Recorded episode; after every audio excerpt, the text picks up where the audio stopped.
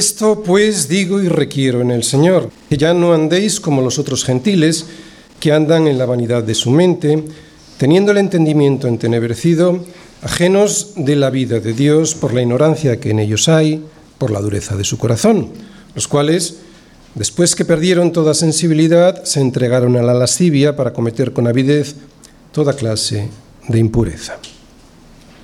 Acabamos de ver lo que éramos, todos, porque todos estábamos ahí y es de ahí de donde nos ha tenido que sacar el Señor. Y si recordáis, nos sacó para aprender a Cristo y así despojarnos del viejo hombre y poder vestirnos del nuevo, creado según Dios. Es lo que vemos en los versículos del 20 al 24. Mas ahora vosotros no habéis aprendido así a Cristo. Si en verdad le habéis oído y habéis sido por él enseñados, conforme a la verdad que está en Jesús. En cuanto a la pasada manera de vivir, despojaos del viejo hombre que está viciado conforme a los deseos engañosos y renovaos en el espíritu de vuestra mente y vestíos del nuevo hombre, creado según Dios en la justicia y santidad de la verdad. En los versículos anteriores hemos visto lo que éramos y en estos que tenemos aquí acabamos de ver lo que somos cuando realmente aprendemos a Cristo hombres y mujeres despojados del viejo hombre y vestidos del nuevo, para hacer una diferencia entre el antes y el después en nuestra vida. Por lo tanto, dice Pablo, versículos del 25 al 29, por lo cual, desechando la mentira, y aquí nos va a poner cuatro ejemplos, desechando la mentira, hablad verdad cada uno con su prójimo, porque somos miembros los unos de los otros. Airaos, pero no pequéis no se ponga el sol sobre vuestro enojo, ni deis lugar al diablo. El que hurtaba, no hurte más, sino trabaje haciendo con sus manos lo que es bueno para que tenga que compartir con el que padece necesidad. Ninguna palabra corrompida salga de vuestra boca, sino la que sea buena para la necesaria edificación, a fin de dar gracia a los oyentes. Y aquí acabamos de ver lo que tenemos que llegar a ser día a día. Así que en estas tres porciones de la escritura hemos visto lo que éramos, lo que somos y lo que tenemos que llegar a ser día a día. El mundo debiera ver a la iglesia, debería ver a la iglesia de la misma manera que veían a Jesús los judíos, de la misma manera. Unos admirándose de su sabiduría y cómo vivía en su vida esa sabiduría, queriéndole seguir, y otros persiguiéndole llenos de rabia al ver que su luz les mostraba el pecado que había en su vida y que les llevaba a morir aquí y también en la eternidad. Algunas veces me pregunto cómo puede ser que creyentes que en su día llegaron a conocer el Evangelio hoy sean tan insensibles a las verdades más elementales que se reflejan en él. En ocasiones son congregaciones enteras que se han dejado arrastrar por unos líderes que son más lobos que pastores, pero en otros casos son los propios miembros los que se apartan para que se manifieste que no todos son de nosotros. En ambos casos estas personas podrían estar resistiendo al Espíritu Santo de Dios, que no es lo mismo que contristar al Espíritu Santo, que es de lo que hoy vamos a hablar. Y quiero explicar bien la diferencia antes de entrar en estos versículos. Quiero explicar bien la diferencia entre resistirse, entre afrentar al Espíritu y contristarlo, porque hay cristianos sinceros que al escuchar unas palabras muy duras que encontramos en la carta a los hebreos, sienten que no son salvos cuando probablemente sí lo sean. Enseguida vamos a ir a Hebreos 10, pero antes os quiero decir, os quiero advertir lo siguiente. Si Dios te eligió, no te podrás resistir al Espíritu Santo, pero sí lo podrás contristar. Y es lo que vamos a ver en los versículos de hoy. ¿De acuerdo? Vamos todos a Hebreos 10, versículos del 26 al 31. Dice así el escritor de Hebreos, porque si pecaremos voluntariamente después de haber recibido el conocimiento de la verdad, ya no queda más sacrificio por los pecados, sino una horrenda expectación de juicio y de hervor de fuego que ha de devorar a los adversarios. El que viola la ley de Moisés por el testimonio de dos o tres testigos muere irremisiblemente. Aquí el autor de Hebreos está haciendo referencia a Deuteronomio 17.6 y allí en Deuteronomio 17.6 está hablando de unos israelitas que dejaban al Dios vivo para seguir a los ídolos. ¿De acuerdo? Esto es muy importante porque este es el contexto de todo lo que está diciendo el autor de Hebreos. Seguimos. ¿Cuánto mayor castigo pensáis que merecerá el que pisoteare al Hijo de Dios y tuviere por inmunda la sangre del pacto, en la cual fue santificado, e hiciere afrenta al Espíritu de gracia? Pues conocemos al que dijo, mía es la venganza, yo daré el pago, dice el Señor, y otra vez el Señor juzgará a su pueblo. Horrenda cosa es caer en manos del Dios vivo. Bien, quiero hacer cuatro consideraciones. Primera, hay que ver todo el contexto. Si pudiera ser toda la carta mejor, pero por lo menos hasta el versículo 31 para entender bien la enseñanza y no solo los versículos 26 y 27 como la gente suele leer y quedarse ahí. Segunda consideración. Este contexto indica, especialmente el versículo 28, que tanto el autor de la carta como los destinatarios conocen muy bien la ley del antiguo pacto. Y lo que el texto y su contexto nos muestran es que el pecado del que aquí se habla es algo muchísimo más grave que el pecado en el que uno cae pero que le duele, que le pesa hacerlo, y por lo tanto un pecado del que se arrepiente y en el que desea no volver a caer más. Este pecado, sea cual sea, siempre es perdonado por Dios. Pero hay y siempre hubo un pecado imperdonable. En el Antiguo Testamento, al igual que en el Nuevo Testamento, no había perdón posible para los pecados cometidos por haberse apartado del Dios vivo. Para estos pecados no había posibilidad de expiación. Es puro sentido común. No hace falta estudiar mucha teología. Si tú te apartas del Dios vivo, pues entonces lo que le estás diciendo a Dios y a todo el mundo es que no quieres el perdón de aquel que te puede perdonar, por lo tanto eres tú mismo el que decides quedarte sin ese perdón, por eso es imperdonable.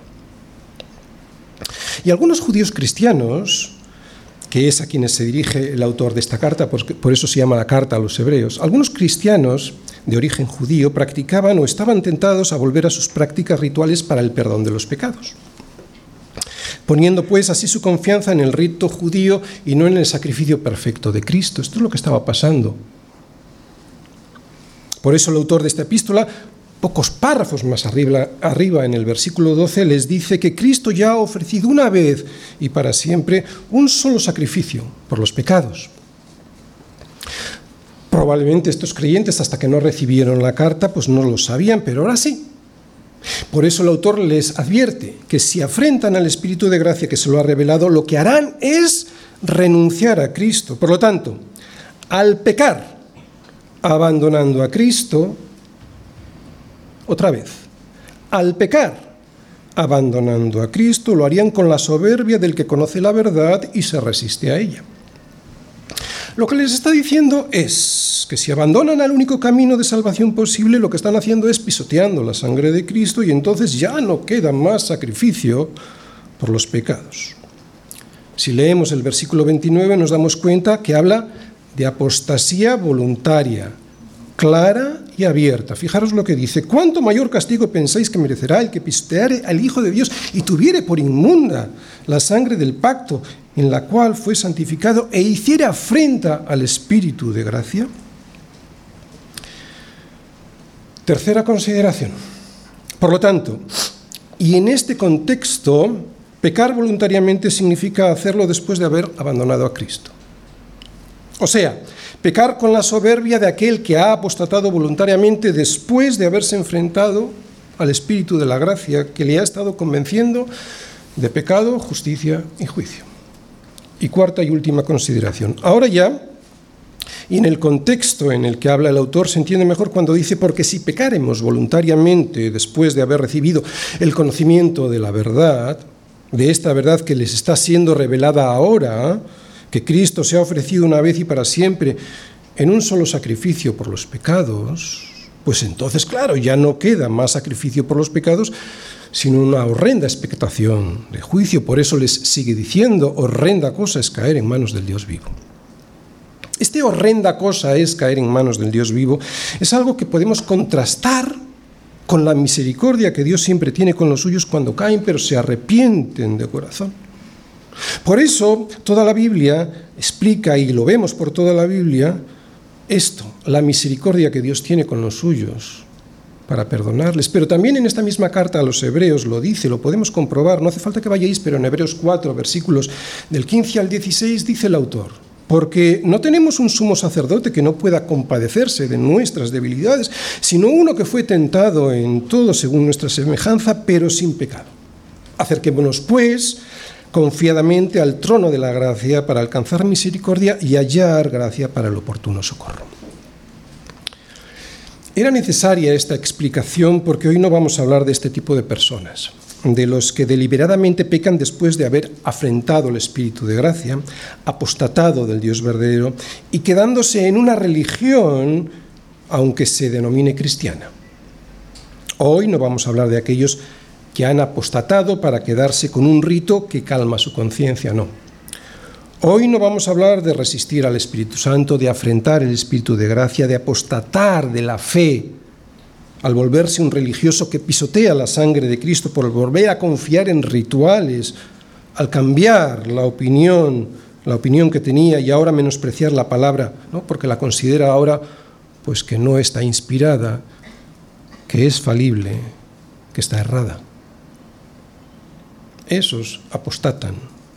De lo que hoy vamos a hablar es de cómo podemos llegar a contristarlo, que es algo diferente, de cómo podemos llegar a entristecer a una persona que ya vive en nuestro corazón y que nos ha sellado y no se va a marchar y que nos ama. Entristeciendo a una persona. ¿Cómo se entristece al Espíritu Santo? Efesios 4, versículos del 30 al capítulo 5, versículo 2. Y no contristéis al Espíritu Santo de Dios, con el cual fuisteis sellados para el día de la redención. Así pues, quítense de vosotros toda amargura, enojo, ira, gritería y maledicencia y toda malicia. Antes, sed benignos unos con otros, misericordiosos, perdonándoos unos a otros, como Dios también os perdonó a vosotros en Cristo. Sed, pues, imitadores de Dios como hijos amados y andad en amor, como también Cristo nos amó y se entregó a sí mismo por nosotros, ofrenda y sacrificio a Dios en olor fragante. Dios podría no haber tocado nuestro corazón. Él podría habernos dejado en la vanidad de nuestra mente, con el entendimiento lleno de tinieblas, ajenos a la vida de Dios, con la ignorancia de aquellos que desprecian su palabra y sus consejos. Dios podría habernos dejado con la dureza de nuestro corazón. Sin embargo, Dios nos eligió, nos eligió, y nos eligió para que pudiésemos disfrutar de sus privilegios y nos predestinó, nos predestinó para vivir una vida para Él y nos selló, nos selló y nos ha llenado de bendiciones. Él nos amó y lo hizo de tal manera que nos ha salvado de nosotros mismos y de las ofensas que le habíamos hecho, enviado, enviando a su Hijo a morir en nuestro lugar. Por eso dice Pablo que es por gratitud, que es por gratitud y en respuesta a semejante amor y misericordia por lo que nosotros debemos andar, o no andar, mejor dicho, como andan los gentiles, o sea, como anda el mundo en la vanidad de su mente, guiados por su propia opinión. Y debemos hacerlo por gratitud, no para ser salvos, sino porque ya lo fuimos. Y la respuesta a semejante amor es cambiarnos de ropa, y cambiarnos de ropa todos los días porque todos los días la manchamos. Es lo que ya vimos en las dos predicaciones anteriores, que primero pues tiramos la ropa vieja y sucia que tenemos manchada, Primero nos la quitamos y la tiramos para después, renovando nuestro entendimiento, vestirnos con una limpia que nos da Cristo a través de la palabra. Así aprendemos a Cristo. Aprendemos a Cristo diciendo primero no a nuestra naturaleza que nos lleva al pecado, para después de renovar el espíritu de nuestra mente, vestirnos de Cristo en comunión diaria con Él a través de su palabra, del Espíritu Santo y de la Iglesia. Es lo que vimos en los versículos del 22 al 24. Vamos a recordarlos. En cuanto a la pasada manera de vivir, despojaos del viejo hombre que está viciado conforme a los deseos engañosos, y renovaos en el espíritu de vuestra mente, y vestíos del nuevo hombre creado según Dios en la justicia y santidad de la verdad. Así que lo que hemos visto en los días anteriores es que no solo hay que decir no al pecado, sino que también hay que decir sí a lo que Dios dice en su palabra y no cambiarla para que diga lo que no dice, pero que en mi error y en mi soberbia me conviene que diga. Decir no al pecado debe ser, siempre es, una humillación a nuestro ego y a nuestra propia opinión para aprender a vestirnos de Cristo. Y vimos como Pablo, lo hemos visto, lo hemos leído, nos daba unos cuantos ejemplos, los vamos a volver a repetir, unos ejemplos prácticos de cómo cambiarnos el vestido sucio por uno nuevo y limpio, diciendo no al pecado para al mismo tiempo decir sí a Cristo. Vamos a repasar esos ejemplos. El primero que veíamos es, ¿hay que dejar de mentir? ¿Hay que dejar de mentir? Sí, pero no solo hay que dejar de hacerlo, sino que también hay que decir la verdad. Un creyente no solo no miente, sino que si está revestido de Cristo, dice la verdad. Con amor, cierto, pero dice la verdad. Y decir la verdad, todos lo sabemos, no es fácil. Porque escuchar la verdad duele.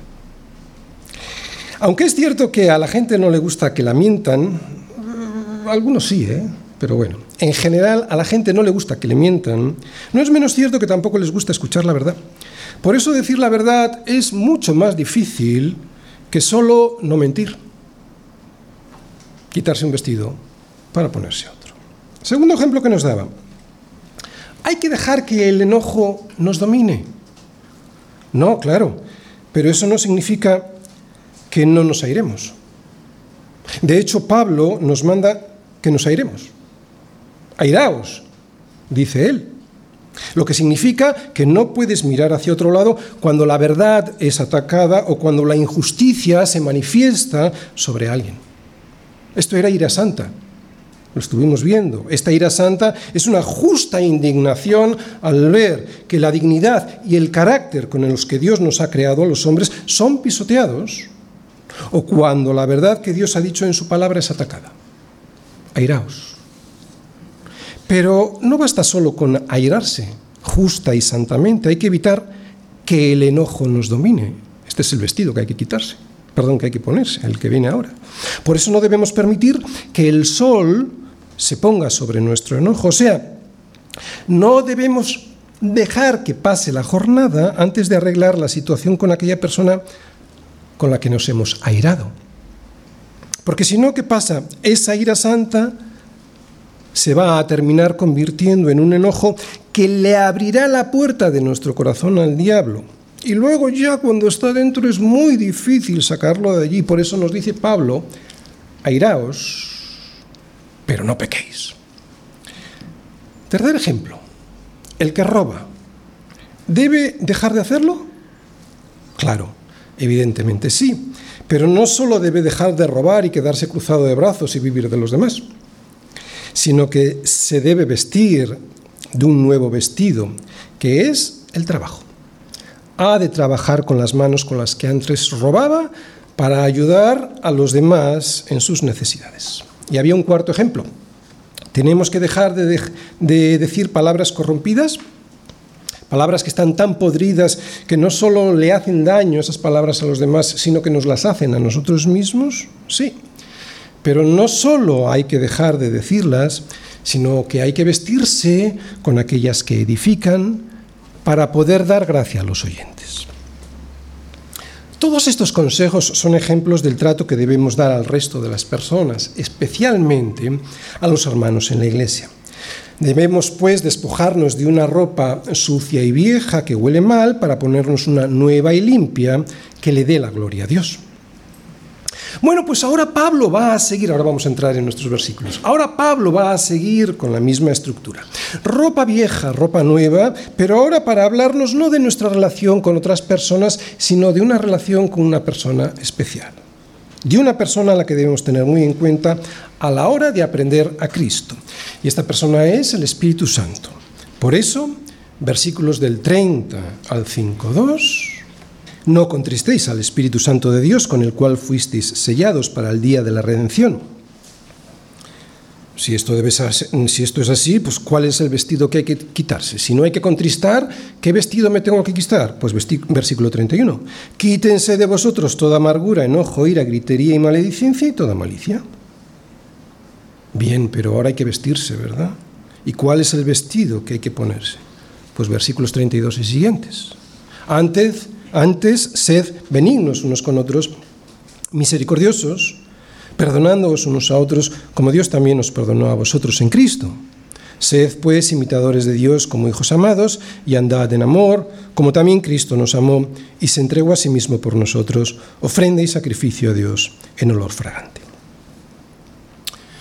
Muy bien, teniendo todo esto en cuenta, el esquema de la predicación de hoy será el siguiente. Primera parte, ¿qué es entristecer al Espíritu Santo de Dios? Versículo 30. Segunda parte, ¿cuál es el vestido que hay que quitarse para no entristecer al Espíritu Santo de Dios? Versículo 31. Y tercera parte, ¿cuál es el vestido que hay que ponerse para no entristecer al Espíritu Santo de Dios? Versículos del 32 al capítulo 5.2. Primera parte. ¿Qué es entristecer al Espíritu Santo de Dios? Versículo 30. Y no contristéis al Espíritu Santo de Dios con el cual fuisteis sellados para el día de la redención. Muy bien, es muy importante no entristecer al Espíritu Santo, por eso mi deseo de hoy es que podamos todos juntos verlo y entender la importancia de no hacerlo, para poder seguir creciendo en el conocimiento de Cristo y aprenderle más a Él. A través de este versículo voy a intentar responder a tres preguntas, ¿de acuerdo? Venga, la primera va a ser esta pregunta. ¿Quién es el Espíritu Santo? La segunda pregunta será, ¿qué hace el Espíritu Santo en nuestra vida? Y la tercera pregunta, ¿qué produce su entristecimiento en nosotros? Primera pregunta será, ¿quién es el Espíritu Santo? Segunda, ¿qué hace el Espíritu Santo en nuestra vida? Y tercera, ¿qué produce su entristecimiento? Primera, ¿quién es el Espíritu Santo? Versículo 30, primera parte, no contristéis al Espíritu Santo de Dios. Bien, lo primero que vemos es que el Espíritu Santo es una persona. Y es una persona porque a las cosas o a las fuerzas no las podemos entristecer. ¿Vale? a una fuerza o al aire o a una cosa, no la puedes entristecer. Esto es lo primero que vemos en este versículo, que aunque en la Biblia se nos habla de la llenura y de la plenitud del Espíritu Santo, eso no significa que sea una fuerza o un líquido o un gas o un algo con el que Dios nos llena hasta que nos desbordemos, no. No es ni siquiera una influencia que procede de Dios, es Dios mismo. Es cierto que en la Biblia hay pasajes en los que se nos muestra al Espíritu Santo como un viento, como un aliento o en términos de poder. Pero observando todo lo que las Escrituras nos dicen del Espíritu Santo es evidente que Él es una persona. Y una persona en el mismo sentido que lo son el Padre y el Hijo, aunque una persona distinta de ellos dos. Y lo podemos afirmar porque en la Biblia vemos al Espíritu Santo actuando como una persona. La Biblia nos dice de Él que mora, enseña y recuerda, testifica, convence, guía, habla, escucha, oye, muestra y glorifica. Y un simple poder, fuerza o una influencia no pueden hacer todas estas cosas. Además, el Espíritu Santo nos llama al ministerio, nos envía y prohíbe hacer ciertas cosas y vemos también que el Espíritu Santo gime e intercede por nosotros, santifica, revela, escudriña, conoce y otras muchas cosas que solo puede hacer una persona. Por lo tanto, ¿y si no fuera una persona, cómo podrían los hombres mentirle, tentarle, resistirle, blasfemar contra él, contristarle como vemos aquí, afrentarle como hemos visto en hebreo e invocarle?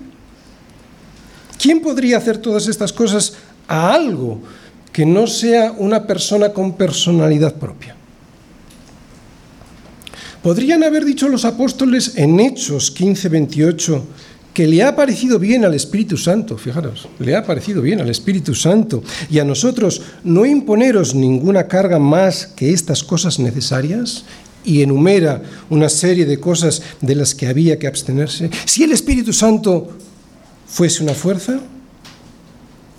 ¿Cómo podrían los recién convertidos bautizarse en el nombre del Padre, del Hijo y del Espíritu Santo si los dos primeros fuesen personas y el tercero no? Por lo tanto, lo primero que vemos es que el Espíritu Santo es una persona y lo segundo que vemos es que el Espíritu Santo es Dios mismo. Es el Espíritu Santo de Dios, nos dice aquí Pablo. Jesús mismo nos lo prometió así, de esta manera. Él dijo en su partida que nos enviaría el Espíritu Santo. Y si Jesús es Dios, sería contradictorio que la persona que Él nos iba a enviar en su lugar, pues fuera menos que Dios porque el Espíritu Santo iba a ocupar el lugar que él iba a dejar aquí en la tierra. ¿Entendéis? Es más, escucha lo que Pablo le dice, perdón, Pedro le dice a Ananías en Hechos 5, 3, 4. No hace falta que vayas porque seguro que lo conoces. Hechos 5, 3, 4, lo digo por si alguien quiere luego en casa. Ananías, ¿por qué llenó Satanás tu corazón para que le mintieses al Espíritu Santo? Se miente a una persona, no a una cosa, ¿vale? y sustrajeses del precio de la heredad. Reteniéndola, no se te quedaba a ti y vendida no estaba en tu poder. ¿Por qué pusiste esto en tu corazón? Y fíjate lo interesante que dice ahora. No has mentido a los hombres, sino a Dios. En Hebreos 9:14 se nos dice que el Espíritu Santo es eterno y nadie sino Dios es eterno. Por toda la Biblia vemos que el Espíritu Santo, como su nombre indica, es santo y nadie sino Dios es santo en el sentido este de una santidad perfecta.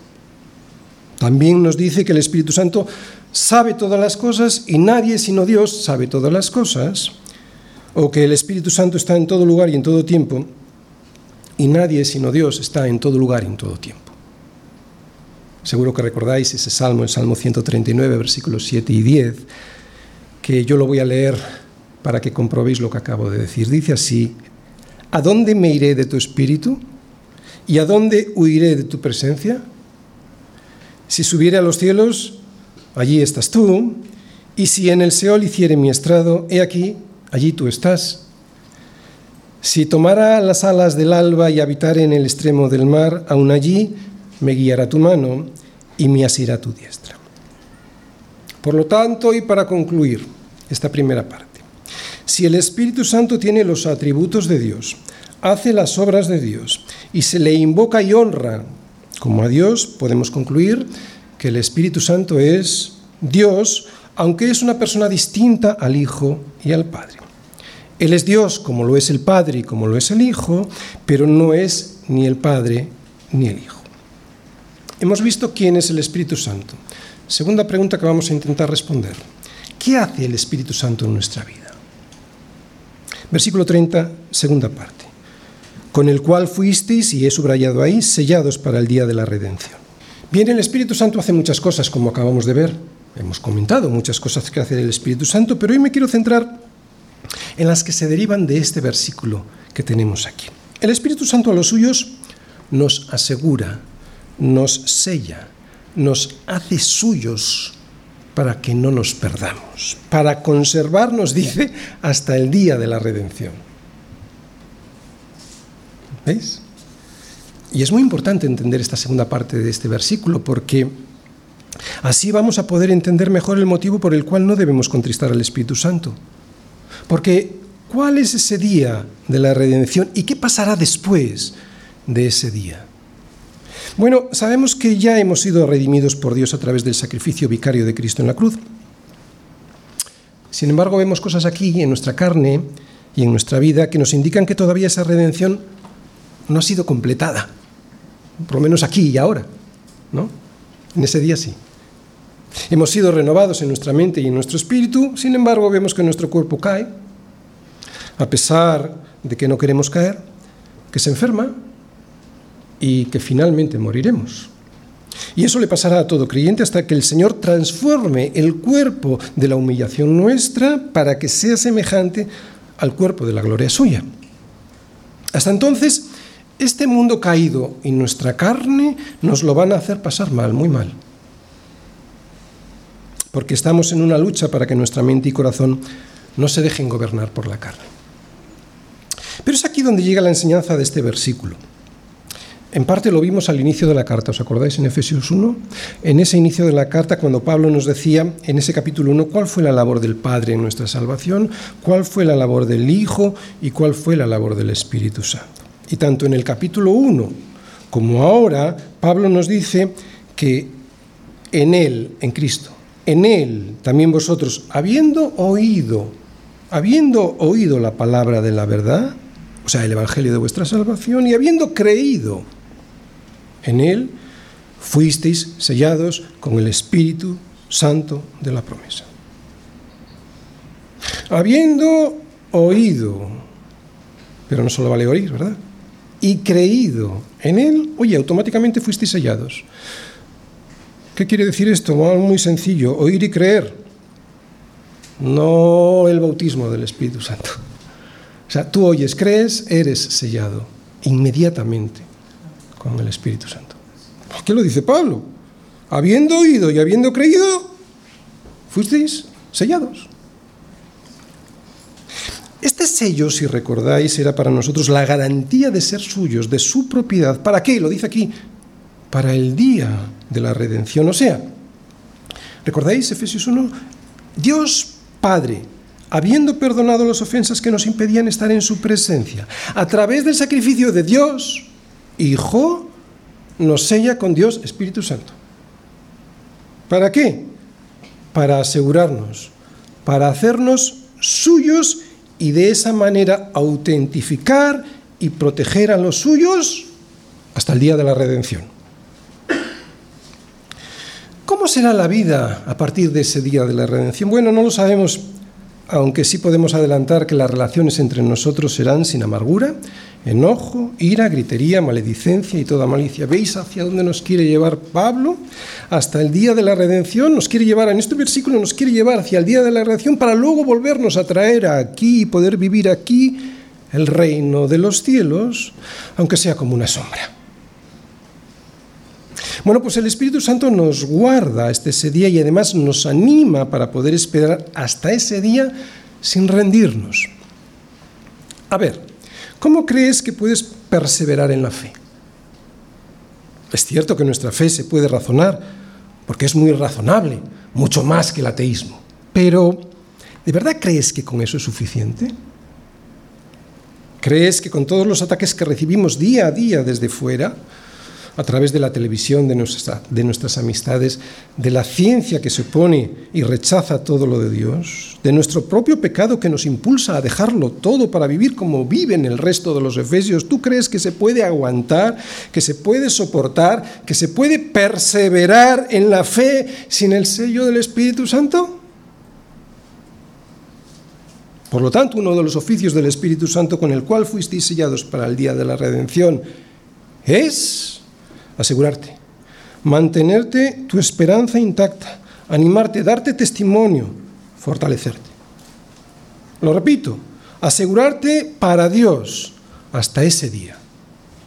Mantener tu esperanza intacta hasta ese día.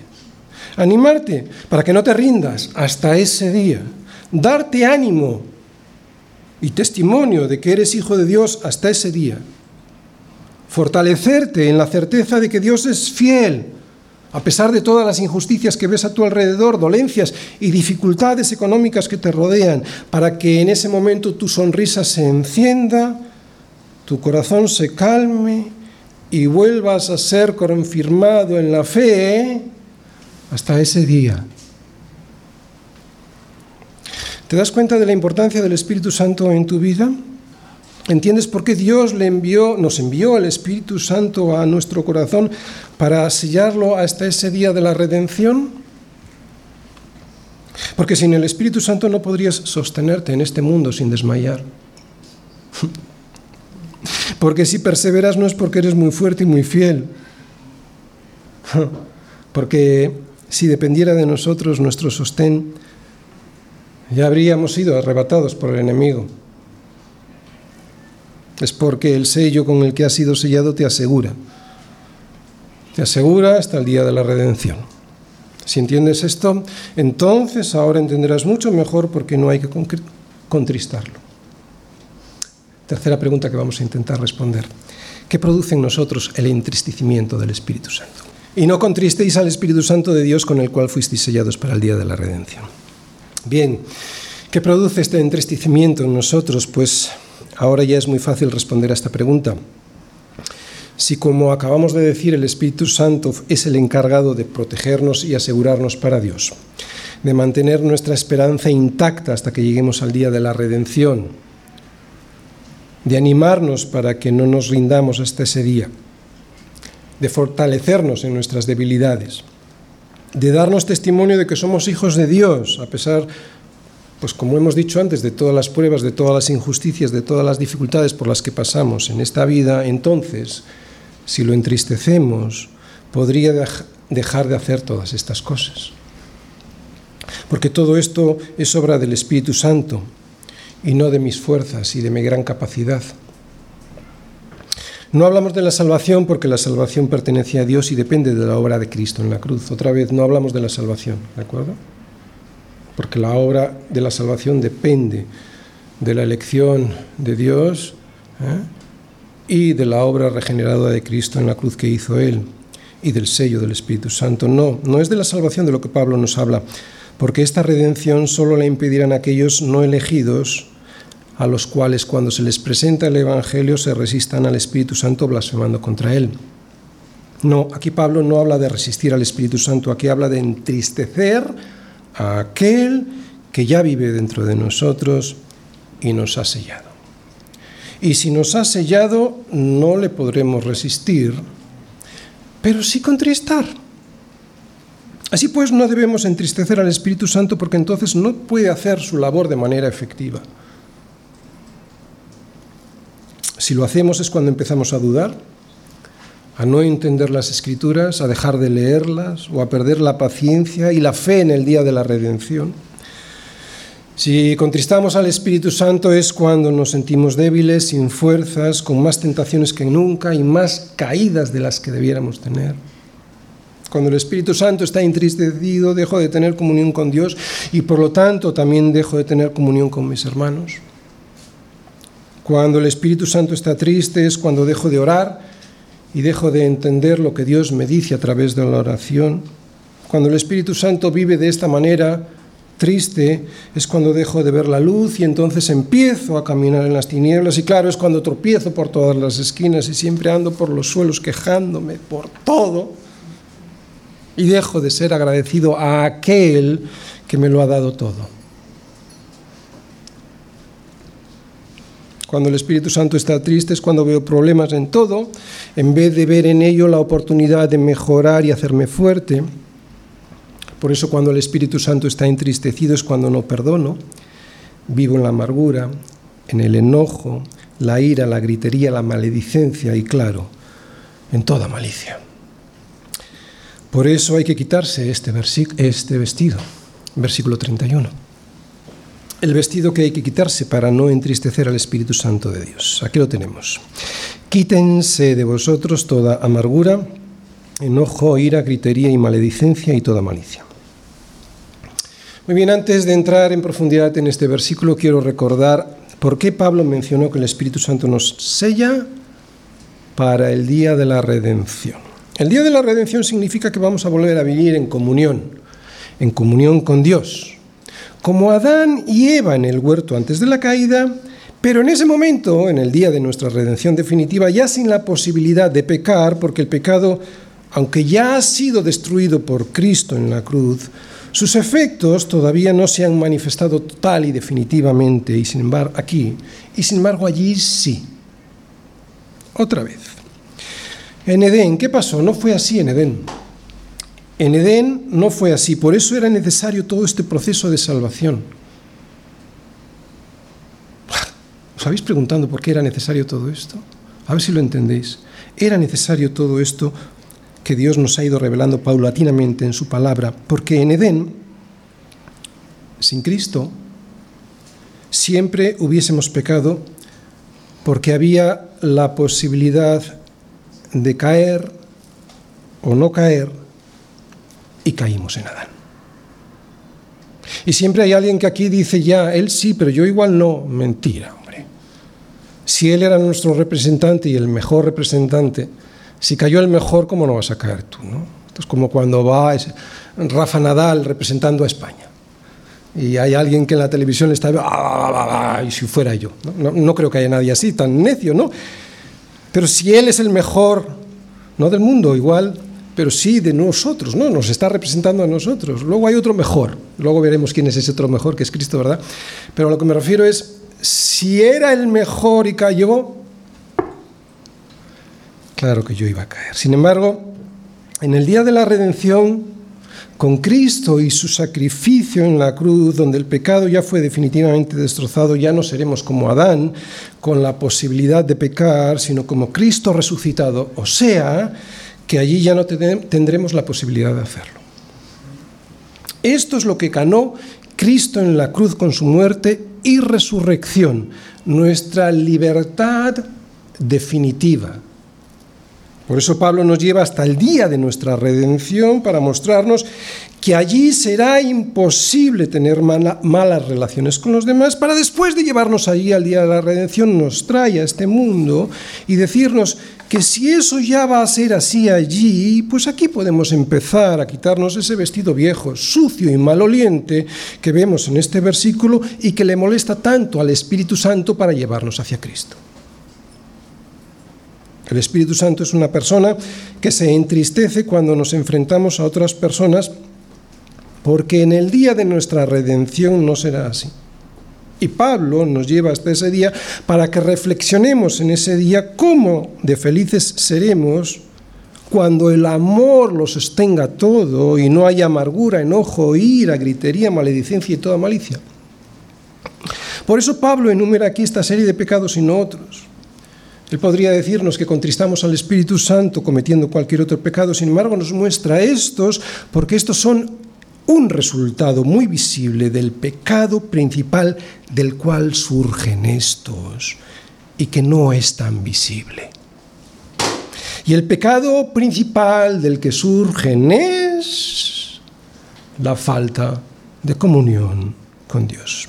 Porque en el momento en el que dejamos de tener comunión con Dios, dejamos de tener comunión con nuestros hermanos. ¿Qué fue lo primero que le ocurrió a Adán después del pecado, cuando dejó de tener comunión con Dios? Que dejó de tener comunión con Eva, avergonzándose el uno del otro. ¿Y qué es lo que hace Adán cuando deja de tener comunión con Eva? ¿Qué es lo primero que hace Adán? Que le echa la culpa de lo que le ocurrió. La mujer que me diste. ¿Eh? La mujer que me diste por compañera me dio del árbol. Claro, yo comí. A partir de aquí es cuando empiezan las disputas. ¿Te das cuenta? Rota la comunión con Dios, se rompe la comunión con el resto. El pecado de la falta de comunión con Dios produce el pecado de la falta de comunión con los demás. Y esta te lleva a la amargura, al enojo, a la ira, a la maledicencia, a la gritería y a toda malicia. Por eso el Espíritu Santo se entristece con estos pecados, porque estos son el resultado del pecado principal, la falta de comunión con Dios. Es cierto que Pablo le está hablando a la iglesia y es de esa comunión de la que estoy hablando yo hoy aquí, la que debe haber entre los hermanos, pero evidentemente eso no significa que podemos practicar la amargura, la ira, el enojo, la, gritería y la maledicencia y toda malicia con el resto de las personas. Evidentemente no, porque siempre hay que reflejar el carácter de Cristo. Pero claro, se empieza por la iglesia. Más aún se empieza por casa. Así que si quieres un resumen del motivo por, por el cual pues no encuentras sentido a tu fe, ¿no?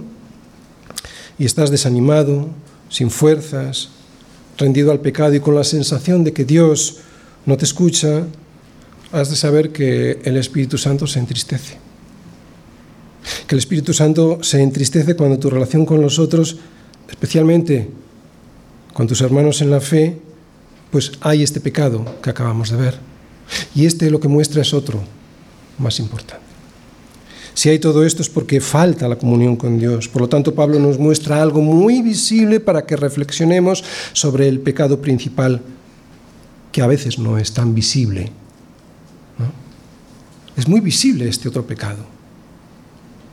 Hay gente así, personas que se dicen cristianos pero son incapaces de perdonar. Y por eso están permanentemente amargados, enojados, irritados, llenos de ira, de gritería, maledicencia, y eso les lleva a vivir con toda malicia buscando hacer el mal. ¿Los conoces? No hay muchos, yo creo, pero los hay. Todos menos tú, porque siempre encuentras alguna explicación que te justifique, ¿verdad? Bueno, lo digo para que nos miremos a nosotros. Es verdad que los encontramos fuera, pero bueno, pues esto es lo que hay que evitar. ¿Vale? Cuando lo vemos tan claramente en nosotros. Esto es lo que hay que evitar. Por eso, tienes que escuchar a tu hermano. Comunión unos con otros, la iglesia. Tienes que volver a la comunión sincera con Dios a través de su palabra. Y también inspirarte en el día de la redención. Claro, Inspirarte es lo que nos está haciendo Pablo, te lleva hasta allí, cuando viviremos en un reino donde el amor lo sostiene todo y por lo tanto no habrá nada que nos impida la relación con los otros porque ya todo fue definitivamente borrado y perdonado.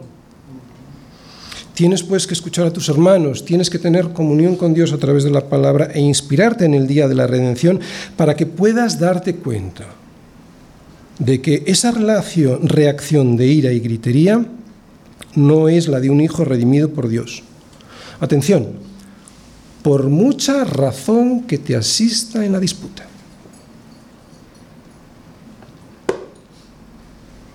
Por mucha razón que te asista en la disputa. De esta manera irás dejando al Espíritu Santo trabajar con alegría en tu vida hasta que todos lleguemos a la unidad de la fe y del conocimiento del Hijo de Dios. Pero atención, porque para que Él, el Espíritu Santo, esté alegre, no vale solamente conquistarse el vestido de la amargura, de la ira, del enojo, de la gritería, de la maledicencia y de toda malicia. Además, es necesario, y aquí viene lo más difícil, es necesario ponerse otro vestido. Vamos a ver ese vestido que es difícil de ponerse. Tercera parte, versículos del 32 al 5.2. Tercera parte, el vestido que hay que ponerse para no entristecer al Espíritu Santo de Dios.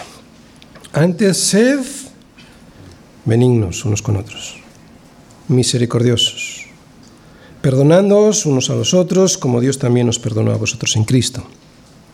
Sed pues imitadores de Dios como hijos amados, y andad en amor como también Cristo nos amó y se entregó a sí mismo por nosotros, ofrenda y sacrificio a Dios en olor fragante. Si tienes algo contra algún hermano y para que el Espíritu Santo no estés triste y pueda trabajar contigo contento, no vale solo con mirar hacia otro lado siendo indiferente. Lo voy a volver a decir. Si tienes algo contra algún hermano y para que el Espíritu Santo no esté triste y pueda trabajar contigo contento, no vale solo con mirar hacia otro lado y no sentir amargura, enojo, ira, gritería, maledicencia y toda malicia, siendo indiferente. No vale con quedarse desnudo, hay que vestirse. Enseguida Pablo va a dirigirse, en este capítulo 5, unos versículos más adelante, va a dirigirse a los matrimonios, a los hijos, a los empleados y a los jefes de los efesios. Yo creo que por eso él trata este tema de la tristeza del Espíritu Santo, para que en esas áreas fundamentales de nuestra vida, esas áreas fundamentales en las que nos relacionamos tanto y tan íntimamente con nosotros, podamos dejar al Espíritu Santo trabajar con alegría. De esa manera nos daremos cuenta que a pesar de las diferencias, pues la amargura, los enojos, la ira, los gritos y las malas palabras solo nos llevan a la malicia y por eso no son el camino para llegar a la unidad de la fe y solucionar los problemas. Y aquí tenemos el vestido con el que tenemos que vestirnos. Lo leemos. Antes, sed benignos los unos con los otros, misericordiosos, perdonándoos unos a otros como Dios también os perdonó a vosotros en Cristo. Es a este reino que está basado, que se sostiene en el amor y en el perdón, a donde nos quiere llevar el Espíritu Santo a vivir todos los días antes de que llegue el día de la redención.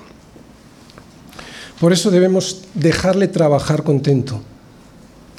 Si alguien me ha ofendido, o yo creo que lo ha hecho, mi reacción debe ser, primera, ser bueno con él, o sea, ser benigno.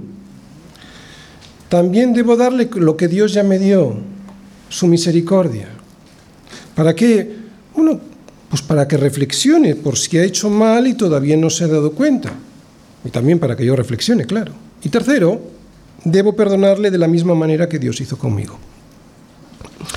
Cuando reacciono con ira, y no me refiero a la ira santa de la que hablé en la anterior predicación, cuando, reacciono con ira, con enojo, con gritos, con malas palabras y malicia, ya he, ya he juzgado. Ya he juzgado y además he ejecutado el juicio sobre el otro sin darle la oportunidad de rectificar o de dármela a mí también. Sin embargo, si me desvisto del viejo hombre y me he visto del nuevo, la benignidad hace que la misericordia aparezca y cuando la misericordia aparece, el perdón es inevitable. El vestido de la compasión, de la misericordia y del perdón no es fácil ponérselo, ¿sabes por qué? Porque para eso tengo que morir como Cristo murió por mí en la cruz cargando con las culpas del de enfrente para llevarle a la verdad.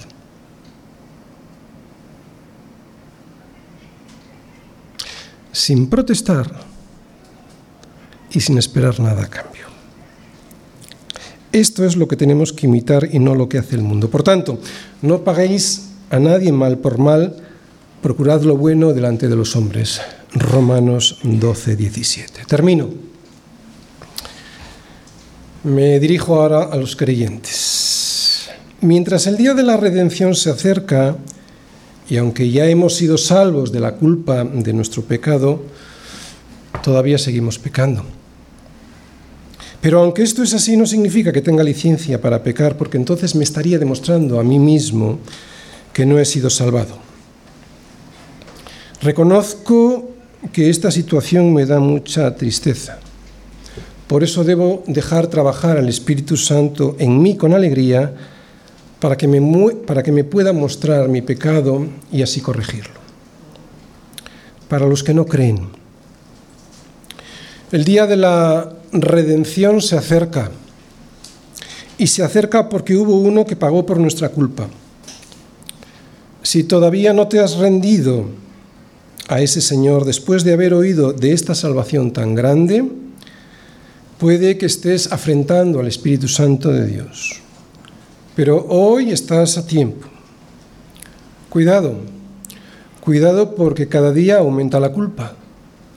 Por eso, buscad al Señor mientras puede ser hallado, llamadle en tanto que está cercano. Así pues, deje el impío su camino y el hombre inicuo sus pensamientos y vuélvase al Señor el cual tendrá de él misericordia, y al Dios nuestro, el cual será amplio en perdonar. Amén.